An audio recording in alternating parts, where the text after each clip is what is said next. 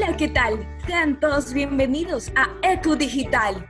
Estamos emocionados de compartirles el primer podcast para que puedan escucharlo y ser parte de ese mundo, de este espacio. Acompáñenos a mirar una realidad diferente a través de historias. Soy Michelle González y junto a mi compañera Karina Morales vamos a presentarles un trabajo investigativo y periodístico que desarrollamos en una unión a nuestro equipo gracias a Roberto Vázquez, Eli Mejía y Jamie Rodríguez. Todos con la energía, las sonrisas y el impulso de ustedes. Hola, ¿qué tal? ¿Cómo están? Es un gusto estar compartiendo con todos ustedes y poder darles a conocer la cara de la otra moneda sobre el COVID-19, sobre aquellas personas que han padecido de esa enfermedad y que a través de la lucha, los cuidados y la disciplina han podido salir de este difícil virus. Hola a todos, soy Jamie Rodríguez. Era todo un placer compartir esta transmisión con ustedes. Hoy trataremos el tema de los testimonios sobrevivientes al coronavirus y pues estaré acompañándoles con un breve análisis de los casos que presentaremos a continuación. Y sin más preámbulos, sabemos que hoy en día la historia de la vida es distinta y el mundo lucha contra un virus silencioso, el COVID-19. Muchos recuerdan con tristeza las imágenes de muertos abandonados en las aceras y otros relatan su testimonio como un hecho histórico que no olvidarán, como es el caso del doctor Emilio León y don Freddy Kinde, que nos llevan a reflejar que de esta salimos juntos, victoriosos ante el COVID-19. Entonces vamos a conocer el primer caso, específicamente localizado en la provincia de Manabí. Don Freddy, una de las tantas personas quienes les han puesto frente y valor para superar momentos de incertidumbre y angustia ante esta enfermedad del coronavirus.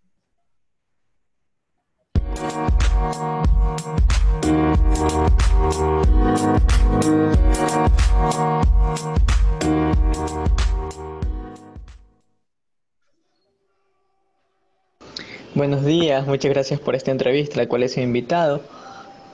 Bueno, pues lamentablemente fui una de las personas que estuvo con síntomas fuertes eh, con esto del COVID-19, pero asimismo fui una de las personas afortunadamente, de las que superó esta enfermedad.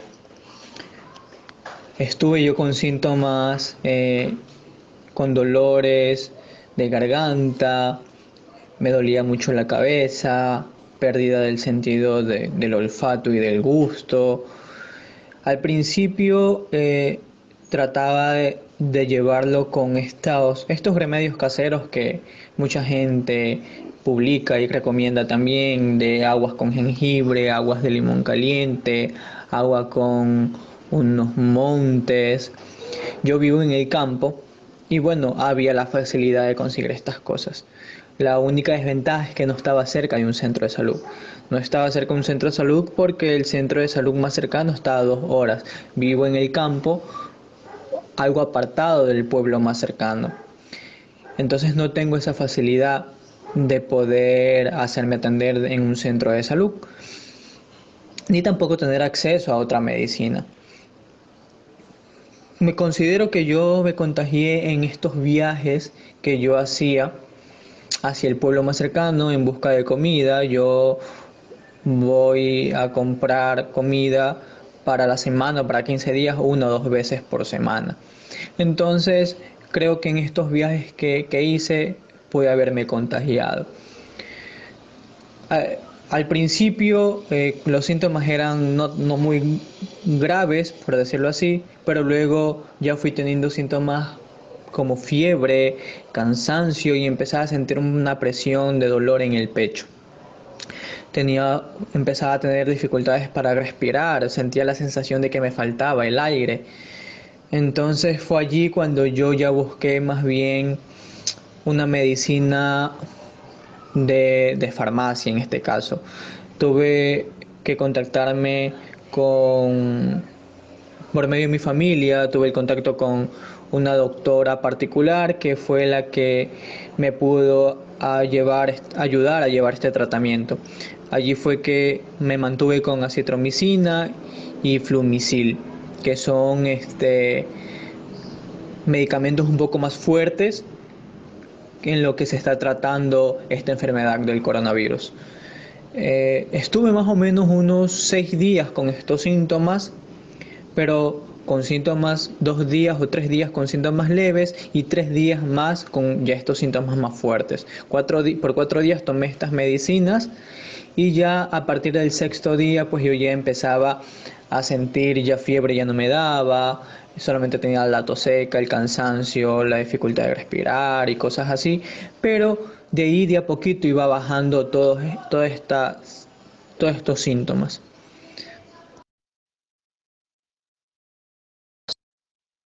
¿Usted qué le recomienda a las personas para poder evitar el contagio o por lo menos eh, tomar medidas sanitarias? ¿Qué le recomienda usted a las personas que están escuchando su testimonio? A las personas que me están escuchando, yo les diría que tienen que cuidarse muchísimo en las medidas de prevención que nos da el Ministerio de Salud eh, son importantes en cuanto al uso de mascarilla, el lavado de las manos, el uso del gel antiséptico y además de eso yo creo que mantener eh, el sistema inmunológico eh, en buen estado, con vitaminas, este, con una comida también saludable, evitar también eh, aglomeraciones, vemos bastante esto de quedarse en casa, entonces evitar también este tener que salir a espacios donde incluso podamos eh, tener un contagio. Además de esto, yo creo que la actitud positiva, eh, bueno, yo no soy médico, pero yo creo que también la actitud positiva influye muchísimo. Eh, eh, poder este, siempre animarnos en familia, poder acompañarnos, este, y bueno, lamentando mucho también aquellas familias que han perdido familiares. Eh, sin embargo, desde nuestra posición, yo creo que podríamos hacer algo en cuidándonos cada uno y así pues cuidamos también a los demás.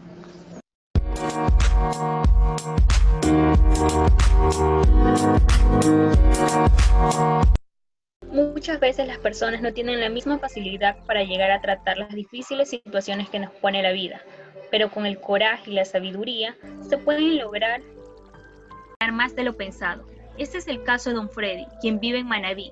Nos cuenta que fue víctima del coronavirus. Su tratamiento fue con remedios caseros porque él vive en el campo, en el sector agua fresca, y el centro de salud más cercano queda a dos horas de su casa. A pesar de ello, Don Freddy es un testimonio de perseverancia y lucha para aquellas personas que tienen y llegaron a tener este virus silencioso, que hasta el momento ha dejado en el Ecuador 70.329 casos y 5.158 fallecidos confirmados, según un reporte emitido por el Ministerio de Salud Pública. Una oportunidad de escuchar las voces que muestran una fragilidad, pero a la vez una fortaleza ante esta situación y la vida. Gracias a Dios. Les presentamos el caso del médico veterinario Emilio León Ponce, una historia de recuperación de la enfermedad. Él nos relata los duros momentos que vivieron junto a su esposa. A veces uno está con la pareja tanto tiempo y piensa que es está por sobreentendido que va a estar contigo toda la vida. Pero en esta ocasión eh, yo lo vi tan cerca que no podía perder que, que me sentí mal, me sentí impotente y ese vacío de que, que podía pasar. Entonces, sí me, me ayudó a, a, poder volver a pensar a la persona que, de quien me enamoré, a quien, a quien quiero, a quien amo llegar a tal punto de resignación eh, por parte de su esposa, llegar a decir que no esté tan pendiente y que la dejara ir en cierto modo, eh, que a usted lo quebró, lo, le dolió de pronto el escuchar eso y el verla en esa situación. Eh, ¿Cómo hicieron para poder enfrentar esa parte? ¿Buscaron alguna ayuda psicológica o simplemente usted a pesar de lo que ella le había comunicado, siguió insistiendo y dándole ánimos y motivándola a que de esto se sale y se sigue adelante. Sí, yo tomé su mano, como siempre hemos tenido esa forma de trabajar nosotros, siempre agarradito de la mano.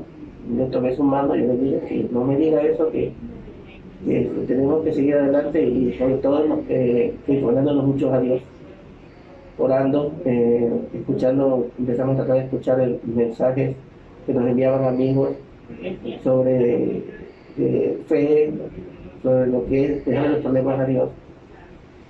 Y ese tipo de cosas nos ayudó bastante también, le estaba también insistiendo, insistiendo en que no se deje vencer, que no se deje, que yo estaba ahí para ella, para no aflojar, que no le iba a aflojar la mano. ¿ya?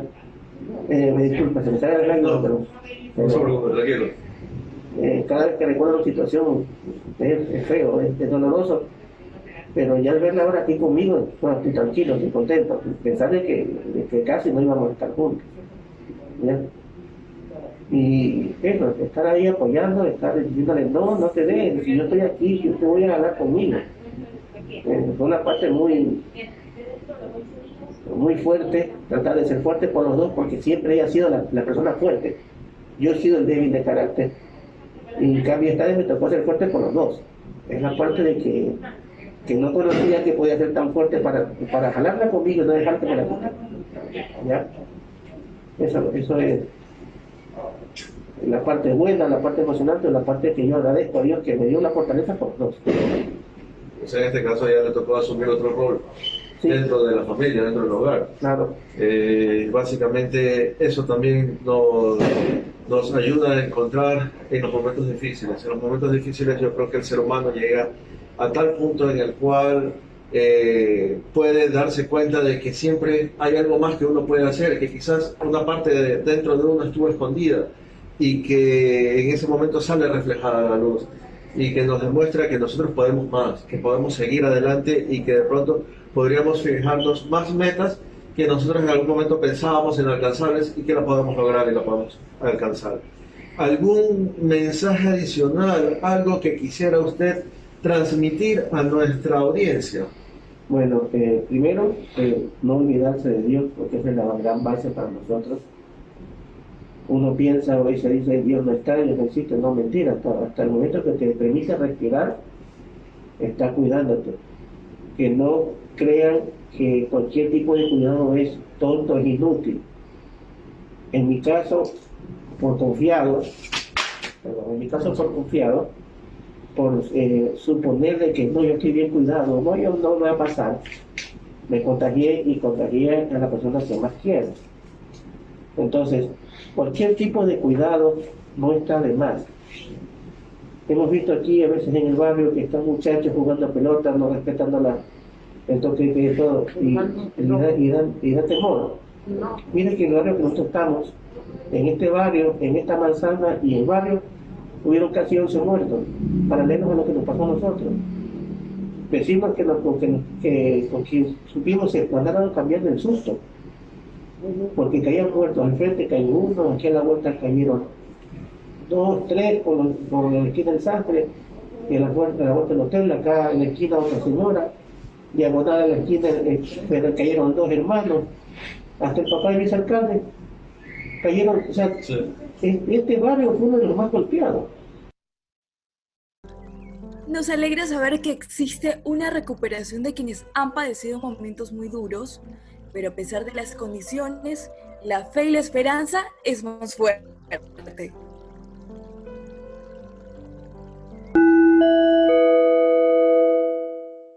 Vacuna de este virus no ha llegado todavía, pero podemos siendo conscientes, responsables, solidarios, cuidándonos unos a otros y obedeciendo las instrucciones de los expertos y disposiciones de las autoridades pero sobre todo en el amor al prójimo.